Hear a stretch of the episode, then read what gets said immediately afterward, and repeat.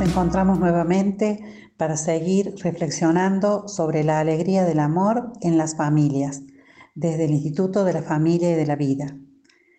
Hoy vamos a tomar algunas palabras de, esta exhortación apostólica de Amoris Leticia que nos dice, ante las familias y en medio de ellas debe volver a resonar siempre el primer anuncio, que es lo más bello, lo más grande, lo más atractivo y al mismo tiempo lo más necesario. Ese que siempre hay que volver a escuchar de diversas maneras y ese que siempre hay que volver a anunciar de una forma o de otra. Me pregunté, ¿cuál es el primer anuncio? ¿Y, por qué es el primero? ¿Será porque es eh, porque está al comienzo o será porque es lo más importante?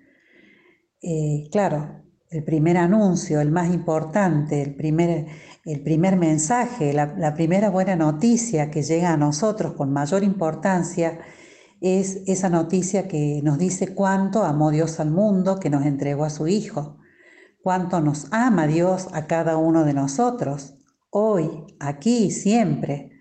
Ese es el anuncio más importante. Y el más importante, no porque esté al comienzo, sino porque siempre tiene que estar presente. Y es el anuncio que hoy se nos pide que resuene ante las familias y en medio de ellas.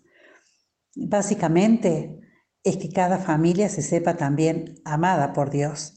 Es que cada familia sepa el valor que cada persona tiene para Dios y lo pueda anunciar de diferentes maneras pero sobre todo y especialmente en el amor real que se vive día a día familia adentro, ¿no?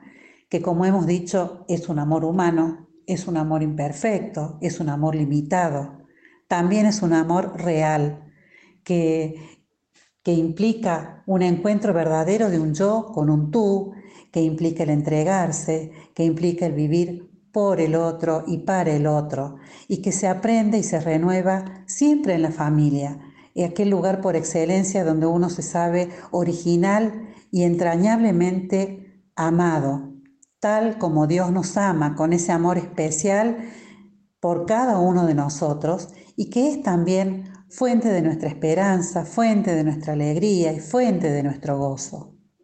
Por eso la familia es centro de querigma, es centro de anuncio. Y en la medida en que una familia se vive ese encuentro y ese amor con el otro, se abren las puertas para vivir la experiencia de que, que cada persona puede tener de un encuentro profundo con Dios. Por eso el Papa nos dice, ante las familias y en medio de ellas debe volver a resonar siempre ese primer anuncio.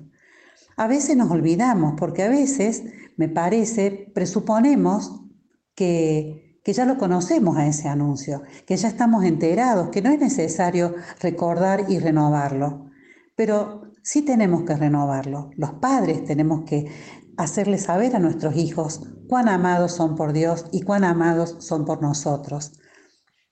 Muchas veces, por no hacerlo, no damos la posibilidad de que nosotros y también ellos tengan un verdadero encuentro personal con el Señor que, sepan y que se sientan para, Dios hijos amados entrañablemente.